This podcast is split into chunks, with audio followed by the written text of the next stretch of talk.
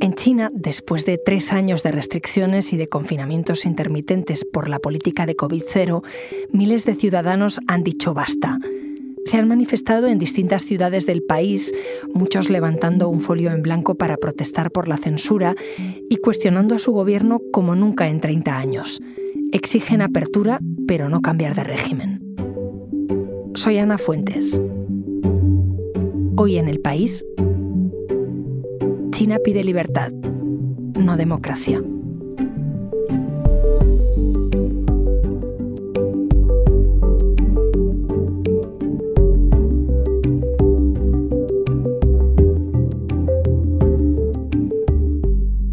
Hola, Guillermo, ¿me, escuchas? ¿Dónde estás? ¿Estás con wifi? Pues eh, te, escucho, te escucho bien. Estoy en Pekín, pero no estoy con wifi, estoy con los datos del, teléfono porque en el wifi me está fallando bastante las, las VPN que te conoces bien, que son el sistema con el que podemos sortear la censura china. Guillermo Abril es mi compañero, corresponsal del país en Pekín. Oye, ¿qué está pasando? ¿Qué estamos escuchando? Bueno, pues eh, lo que estamos escuchando son las protestas que, se han extendido por, eh, por distintas ciudades chinas con los epicentros eh, más potentes en, en, Shanghái y en Pekín en los últimos días. Y bueno, estamos en, uno de esos momentos muy interesantes eh, en un país en el que apenas hay protestas sociales y desde luego no con, el significado político que, que tienen estas protestas que tratan de, de algo tan sencillo como recuperar la vida normal. ¿no? Son gente que ha salido a la calle para que se acaben ya las eh, férreas medidas de, de política, las medidas anti-COVID que aplica el, gobierno chino tres años después casi ya de, desde el inicio de la pandemia y cuando ya todo el, mundo prácticamente ha recuperado una vida normal. ¿Por qué China está haciendo lo contrario a todo el mundo?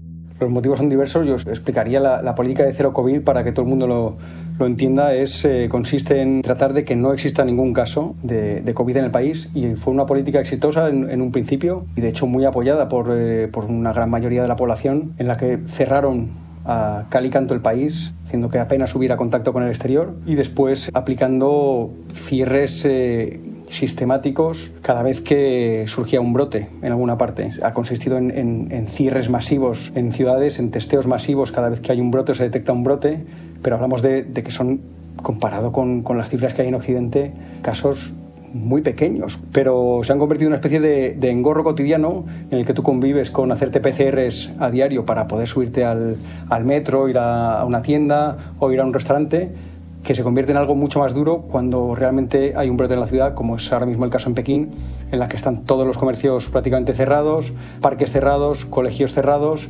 eh, y muchos edificios confinados. Algo que, está haciendo mella en, la sociedad y que ha fraguado un descontento que ha, provocado que la gente salga a la calle.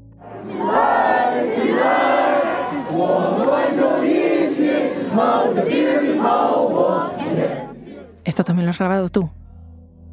Sí, sí, esto es eh, un audio grabado en, las eh, protestas de este domingo en, Pekín y lo que cantan paradójicamente ¿no? es el himno chino, que tiene una letra de, yo diría que es eh, poderosamente antiesclavista y que viene muy al pelo, ¿no? Sobre todo se emocionan los, los manifestantes cuando, cuando dice el himno levantaos, levantaos, levantaos y ha sido una de esas eh, canciones que se han coreado en, los, en las protestas y se ha convertido en un símbolo, igual que se ha convertido en un símbolo que yo diría que es el símbolo de, esta, estas manifestaciones, los folios en blanco. ¿Los folios en blanco? Sí, es otro de esos, eh, de esos símbolos eh, que han aterrizado aquí. Tienen cierta historia, o sea, ya estuvieron en, Hong Kong, en las protestas de Hong Kong, los folios en blanco, en 2020, contra la Ley de Seguridad Nacional. Es una forma de protestar cuando la libertad de expresión no existe y cuando la censura es muy poderosa.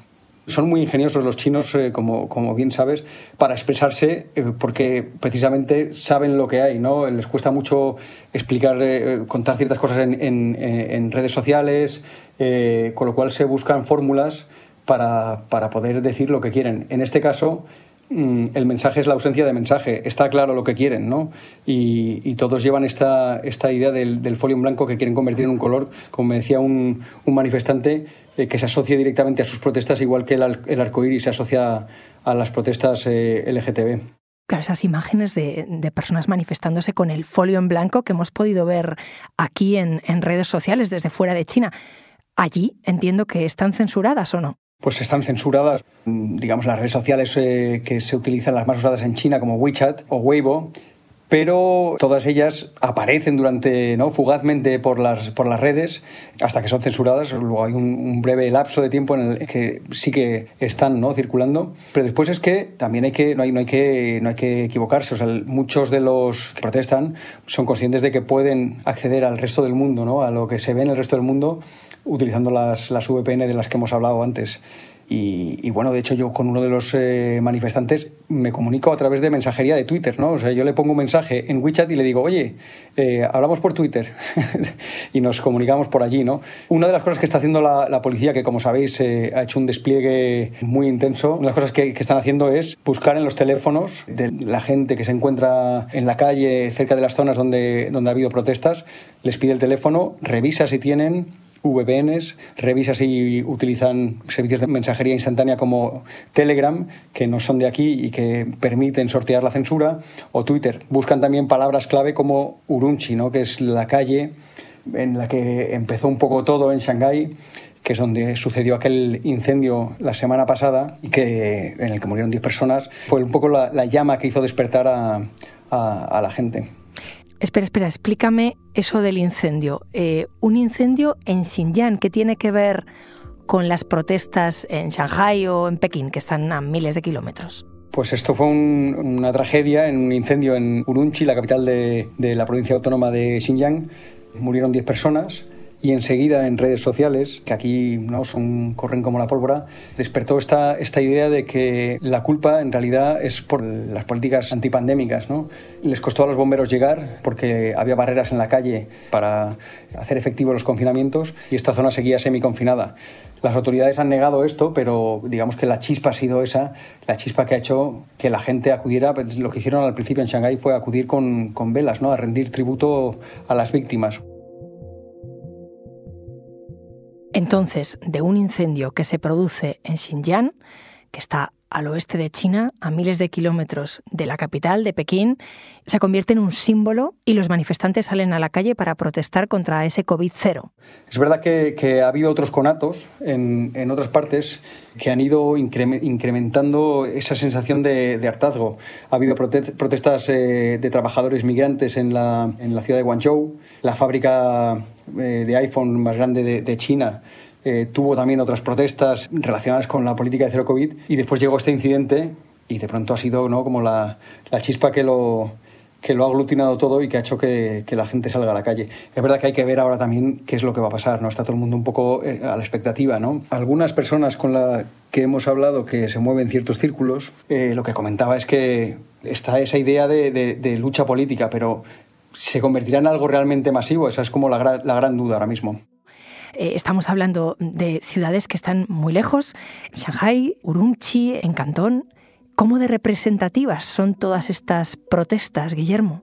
Son representativas de un hartazgo que yo diría que sí que es generalizado, pero quizá la dimensión política, eh, esa es la que se debería poner quizá más eh, en cuarentena. ¿no? Obviamente, aunque hemos escuchado cánticos contra el partido, contra Xi Jinping, eso se escuchó en Shanghái, yo no los escuché en Pekín. Verdad que obviamente esto, esto es algo que, que, aprovechan estos voceros que tiene China para difundir sus ideas y que lo que acusan es que bueno, estos son básicamente unos pocos manifestantes eh, que la prensa internacional infla. ¿Qué es esto que estamos escuchando?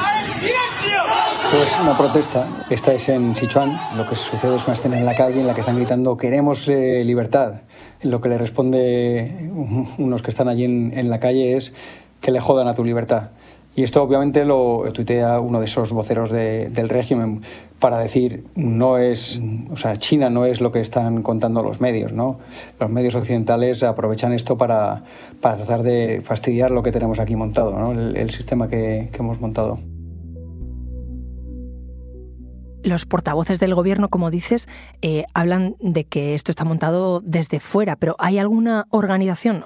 ¿Os consta de que haya alguna organización detrás de esto? Que yo sepa, no, no existe esa, esa, digamos, organización oscura que está ¿no? con la mano occidental además detrás. tratando de subvertir la estabilidad china. Yo creo que bueno, eso es una fórmula que, es habitual en las protestas en China y que, obviamente se, se, usa aquí para, para justificar el que sigan estando las cosas como estaban.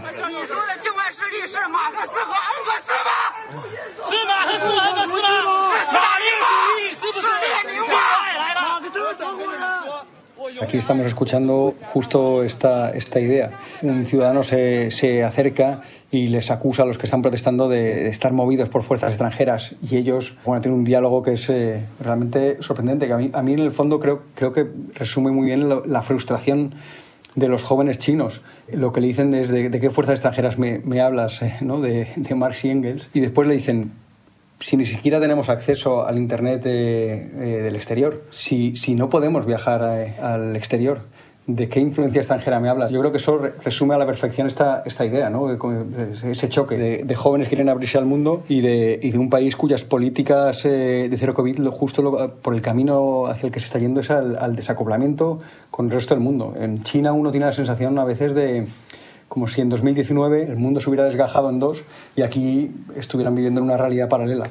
Claro, desde aquí ver eh, a tantas personas saliendo a la calle a manifestarse, a pedir libertad, eh, al final es algo excepcional. Se ha llegado a comparar con, esa petición de libertad del año 89 con Tiananmen. Eh, ¿Tiene algo que ver? Compararlo es siempre una tentación. Es verdad que aquí en China cada vez que hay una protesta se compara con Tiananmen. Yo diría que, aún está lejos de, ese momento. Yo diría que, esta idea de, reivindicación política sí que está allí, como estaba en, Tiananmen, pero creo que le falta esta idea de lo masivo para que sea un, Tiananmen. Habría que esperar. Yo creo que, que falta mucho para Tiananmen. Es verdad que obviamente es tentador verlo desde evidente como Tiananmen, pero yo diría que estamos todavía muy lejos. Cuando vemos lo que sucede en un país a través de, ¿no? de las redes sociales o de, los medios de comunicación, obviamente ponemos el foco en, justo las protestas. Pero claro, están sucediendo millones de otras cosas a la vez. ¿no? Aquí yo miro a la calle y no veo protestas. Eh, es algo muy focalizado y muy concreto.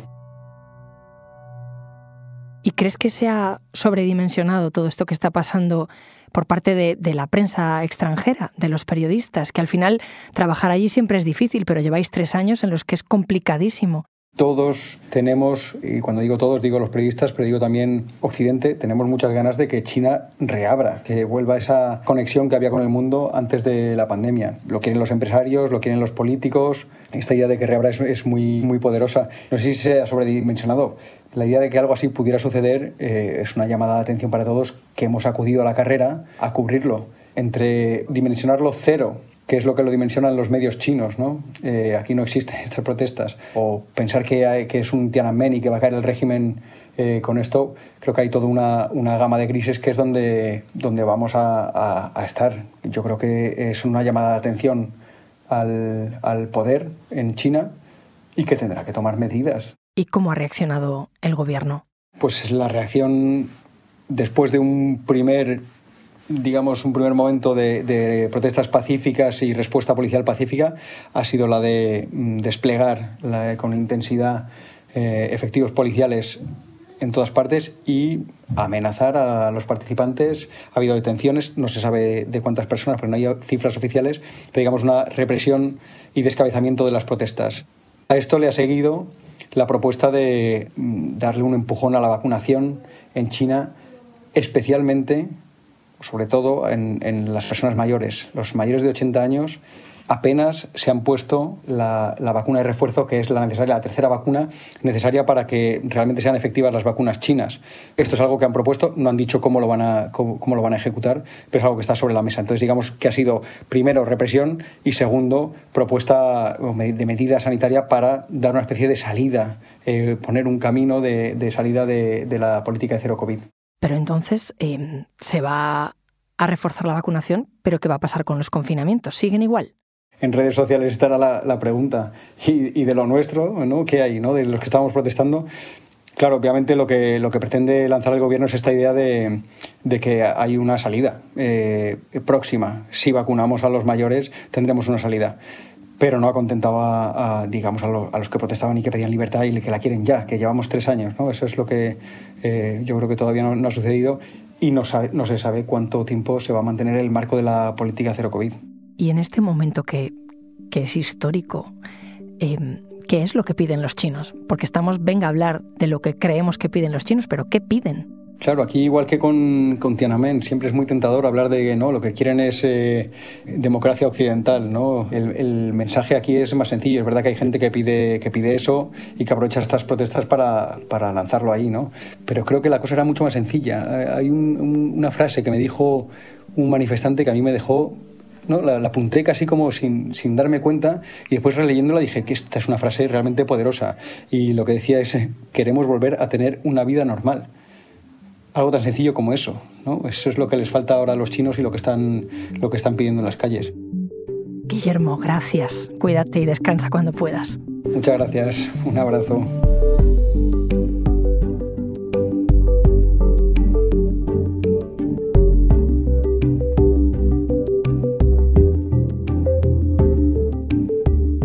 Este episodio lo hemos realizado Bárbara Ayuso y yo.